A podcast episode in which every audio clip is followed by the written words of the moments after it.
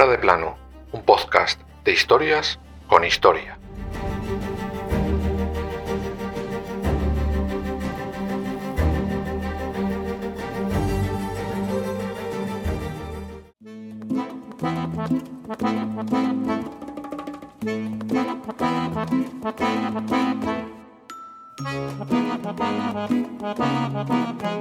Yo me marcho, pero el Estado vivirá para siempre. Se supone que esa frase la pronunció nuestro protagonista justo antes de morir, pero me vais a disculpar que la ponga en duda.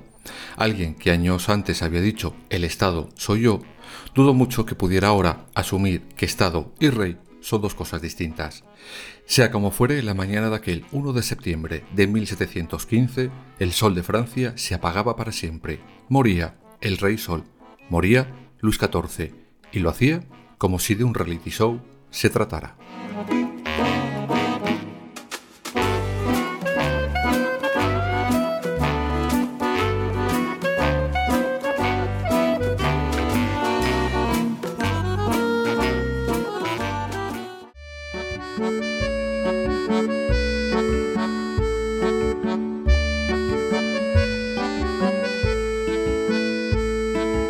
Sí, como habéis oído, el rey Luis XIV murió como vivió, mostrando a la corte todas sus peripecias, quehaceres diarios, enfermedades, encuentros íntimos. Todo era retransmitido y visto. Sí, sí, visto por buena parte de su corte. Tal era la puesta en escena y su difusión que alguien dijo, con un calendario y un reloj podemos decir a 300 leguas de distancia con exactitud lo que el rey está haciendo. Su jornada estaba planificada al milímetro y era exhibida ante la corte. De hecho, luego contaremos quiénes estaban presentes cuando la vida del rey Sol se apaga. Esa jornada empezaba a las ocho y media de la mañana. El primer ayuda de cámara se acercaba y le decía, Señor, es la hora. Así comenzaba la primera ceremonia del día. Duraba aproximadamente una hora. En ella el rey se levanta de la cama, le asean, le visten, le peinan y reza. Multitud de cortesanos esperaban en las salas anexas a entrar para las distintas partes de esa ceremonia. Todo se hacía a ojos y a conocimiento de la corte entera. Algunos afortunados, y lo pongo entre muchas comillas, tenían un permiso especial para hablar con su majestad mientras estaba sentado en el retrete. Aquello también era una ceremonia cronometrada. Durante media hora, el rey, además de intentar hacer sus cosicas, escuchaba los problemas o peticiones de esos afortunados. Una vez que estaba aseado, vestido y aligerado, el rey Sol salía en dirección a la capilla real del Palacio de Versalles. Esta, otra ceremonia de gran importancia. El rey tenía que dejarse ver como un cristiano devoto y los cortesanos tenían que dejarse ver por el rey esperándole en su camino a la capilla. Vamos, como si fuera el club nocturno de moda, pero versión cristiana del siglo XVIII.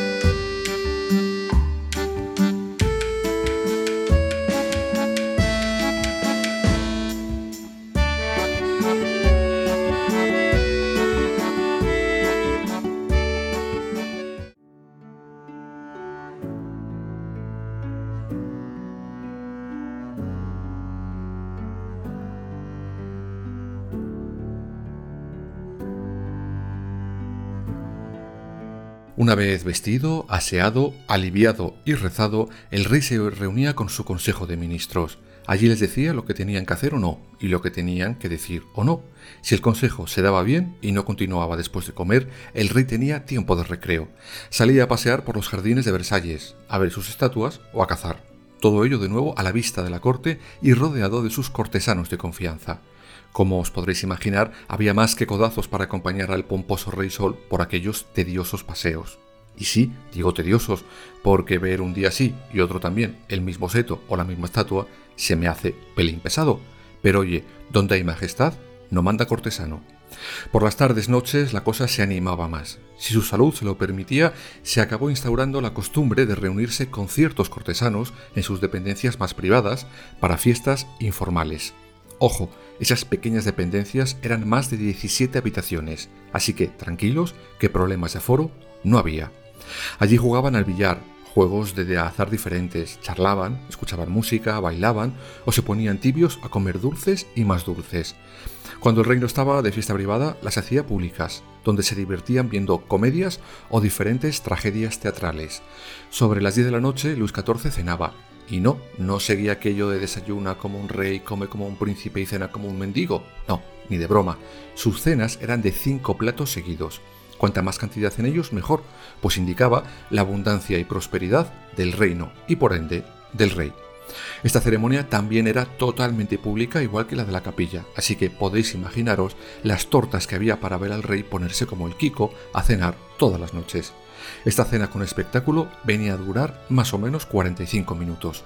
Y después de cenado, el rey ya estaba listo para la última ceremonia del día, la coucher de roi, o como dirían los lunis, hora de irse a dormir. Esta ceremonia era mucho más rápida y con menos gente presente que la de levantarse. Aún así, el rey Sol concedía el honor a algún cortesano, por ejemplo, de sostenerle el candil mientras él se desvestía. Después de eso, el rey por fin podía descansar de tan agotadora jornada. Y el día siguiente, pues más de lo mismo. En resumen, toda la vida de Versalles y la corte giraba en torno a Luis XIV. Todo era exhibido. Algunos dicen que de ahí el nombre de Rey Sol, porque al igual que los planetas y satélites giran alrededor del Sol, todo, absolutamente todo lo que ocurría en la corte giraba en torno al rey. Aunque la realidad era que ese sobrenombre se le ponen porque el astro rey era símbolo de orden, regularidad y esplendor.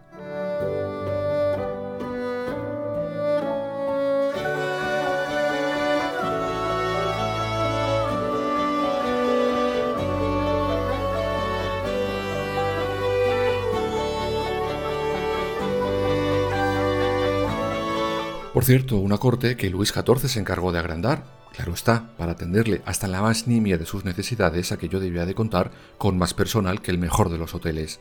En total su casa comprendía a 3.000 personas, desde el gran chambelán, que era el director de cámara, hasta el que le preparaba los cubiertos, otro para el vino, otro el agua, otro la servilleta, otros para darle sombrero y los guantes, otros más para limpiarle el sudor, por ejemplo, cuando había eh, jugado a la pelota, cirujanos, dentistas, relojeros, portadores varios. Vamos, que el Rey Sol no hacía nada por él mismo, absolutamente nada. Así me explico por qué llegó a reinar 72 años, siendo el monarca hasta la fecha que más ha estado sentado en el trono. De momento, ni la reina Isabel de Inglaterra le ha superado, aunque le falta poco.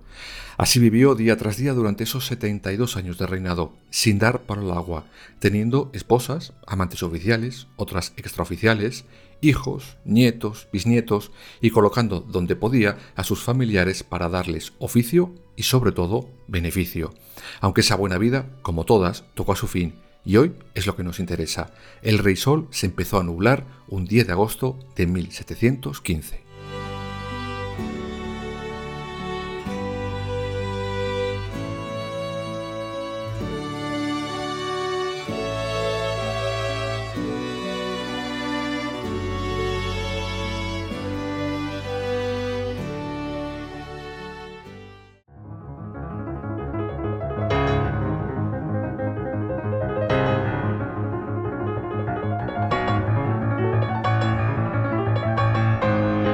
Ese día había vuelto de una partida de caza del palacio de Marly. A su vuelta empezó a sentir un fuerte dolor en la pierna. Rápidamente llamaron los doctores de palacio para poner remedio, y es en ese momento cuando comenzará una agonía para Luis XIV que duraría 23 días. El jefe de los médicos de la Casa del Rey, un tal Guy Crescent Fagon, considera que ese dolor es na, una tontería, y le receta un sirope de opio. Pensó que era ciática. Sin embargo, el cirujano del rey, George Marescal, no estuvo de acuerdo con el diagnóstico y pensó que ese dolor ocultaba algo más grave. Pero Fagón, en el escalafón de Versalles, estaba por encima de todos, y si a eso sumamos que era testarudo como él solo, pues ya tenemos el cóctel Molotov preparado. Fagón desprecia la opinión del cirujano y además de darle ese sirope, le da aguardiente de alcanfor, leche de burra antes de dormir y baños con plantas aromáticas. Mariscal se pone de los nervios, pues insiste en que aquello no se pasa como bañarse con flores o tomar leche de burra, que aquello es mucho más grave. Finalmente, el 21 de agosto, en un reconocimiento del cuerpo del rey, este cirujano descubre algo que confirmará el peor de los diagnósticos. Se encuentra una pequeña mancha negra en el pie de su majestad. El diagnóstico gangrena.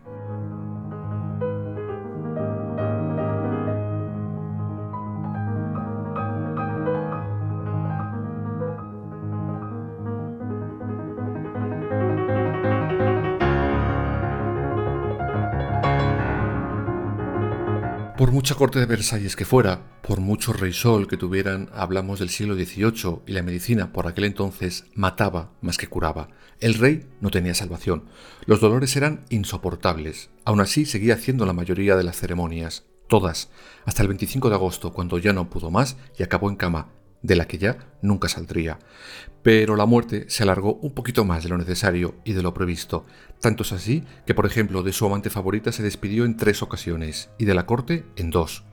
Cuatro días después de caer en el cama, le conceden permiso a un médico provenzal para tratar al rey. Y sí es cierto que el remedio permitió una leve mejoría durante un par de días, pero la gangrena no tenía marcha atrás. Finalmente, Luis XIV, el rey Sol, el rey que vivió y reinó de cara a la galería de su corte, perdía la vida a primera hora de la mañana de aquel 1 de septiembre de 1715. El rey ha muerto. ¡Viva el rey!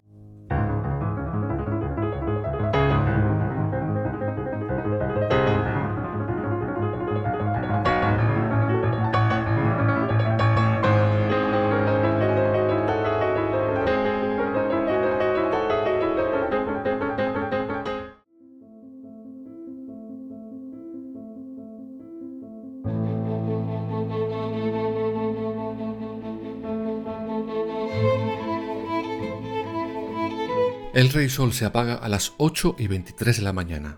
Sus lacayos le cierran los ojos, le cambian de camisa y el duque de Bullón se asoma al balcón y grita aquello del rey Luis XIV ha muerto. ¡Viva Luis XV! Pero, ¿quién era Luis XV? Antes de contar los funerales del Rey Sol, vamos a explicar rápidamente quién fue su sucesor, porque no fue tarea fácil dejar a uno.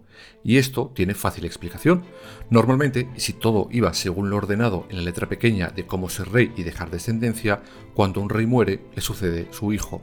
Pero claro, por norma los reyes de aquella época duraban poco, por lo tanto no había problema en el recambio. Lo peor que podía pasar es que el nuevo rey usara todavía pañales, pero para eso estaba la reina, para hacer de puente entre un rey y otro, lo que se llama la regencia. Pero en el caso de Luis XIV nos encontramos con un pequeño problema, vivir y reinar más que tres reyes juntos de aquella época, por lo que muchos de sus hijos habían muerto ya. Bueno, no pasa nada, pasamos a la segunda línea. A ver, venga, ¿qué pasen los nietos? ¿Alguno que valga? Pues no, porque entre que algunos estaban ya en otros reinos, otros no valían ni para hacer la O con un canuto, y otros ya no se encontraban en este mundo, pues nada, tampoco ahí le encontramos sucesor al Rey Sol. Finalmente se tuvieron que ir a los bisnietos para encontrar a uno que más o menos le pudiera encajar la corona. Ese fue el llamado Luis XV. En otro capítulo contaremos la larga lista ya, no de esposas, sino de amantes e hijos bastardos que tuvo el protagonista de nuestro fuera del plano de hoy. Y sí, antes os he dicho que por aquel entonces tenían amantes legítimas y luego las no oficiales. Ser amante del rey era un título en sí mismo, no se ocultaban. Y sí, había tortas y lo que no eran tortas por pillar ese título. No en vano, iba acompañado de una pensión vitalicia y ya, si le dabas un churumbel al rey, mejor que el sueldo en Escafé.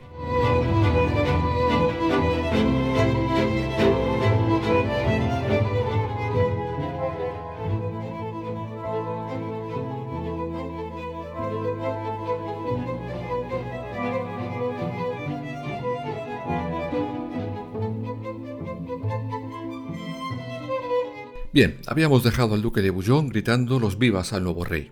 Pues bien, el cuerpo del rey se deja expuesto en su propia habitación a la vista de toda la corte, una corte que le había visto agonizar esos días que estuvo ya en cama. Por eso os decía al principio que la muerte del rey fue, como su vida, una exposición completa día y noche.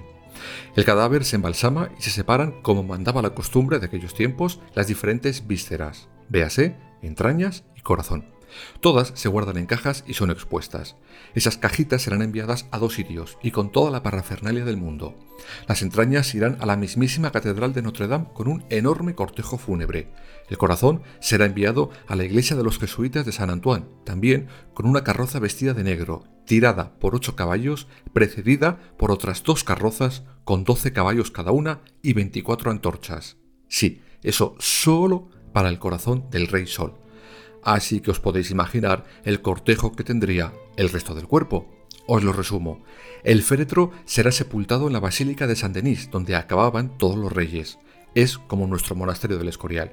El cortejo sale de Versalles a las 7 de la tarde del 9 de septiembre y tarda solo 12 horas en llegar a su destino. El pueblo se arremolina al paso del cortejo. Unas 2.500 personas acompañan los restos de Luis XIV y 800 caballos cubiertos de velas honran al difunto durante ese trayecto. El 10 de septiembre el féretro es colocado por fin en Saint-Denis y abierto al público para que el pueblo de Francia despida como se merece a su sol particular. Finalmente, el 23 de octubre es enterrado en los sótanos de la basílica con el resto de la familia real. El rey Sol, por fin, podía descansar en paz. ¿O no?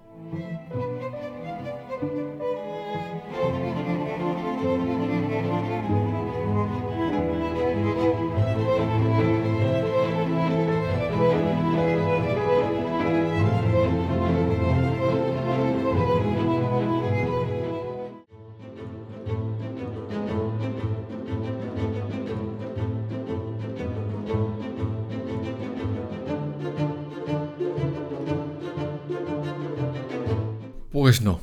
Años después, en Francia, y gracias a otro Luis, nace la archiconocida Revolución Francesa. Hoy, evidentemente, no es día de contarla, ya llegará, pero sí un hecho que influye y de qué manera en el final de Luis XIV y de otros muchos reyes enterrados en Saint-Denis.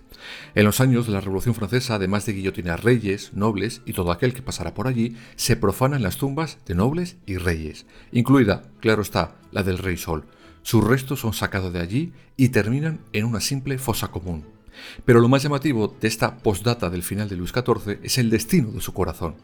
Hace unos minutos lo habíamos dejado camino del monasterio de los jesuitas. Pues bien, todo aquello también fue profanado. En aquella época los pintores, realistas, buscaban nuevos tonos para sus cuadros, y los restos humanos, sobre todo los de las vísceras, tenían mucha demanda. Se les molía y mezclaban con diversos aceites. Con ello se conseguían unos tonos casi imposibles de crear de otra manera. De hecho, el tráfico ilegal de momias egipcias era un secreto a voces precisamente por esta, digamos, nueva técnica pictórica. Un tal Martin Drolin consigue hacerse con varios corazones reales, entre ellos el de Luis XIV. Con él consigue un color que llaman vermellón, y con él pintará su cuadro interior de una cocina, pintura que hoy en día ¿sabéis dónde se encuentra expuesta? En el Palacio de Versalles. De esta manera, el corazón del más grande monarca francés de toda su historia, culpable, entre otras cosas, de que España tengamos a los Borbones, algo que ya contaremos dentro de poco en fuera de plano, volvió a su palacio favorito de donde salió aquel 9 de septiembre. Así, finalmente, el destino del Rey Sol fue el mismo que sus 72 años de reinado, estar las 24 horas expuesto al público.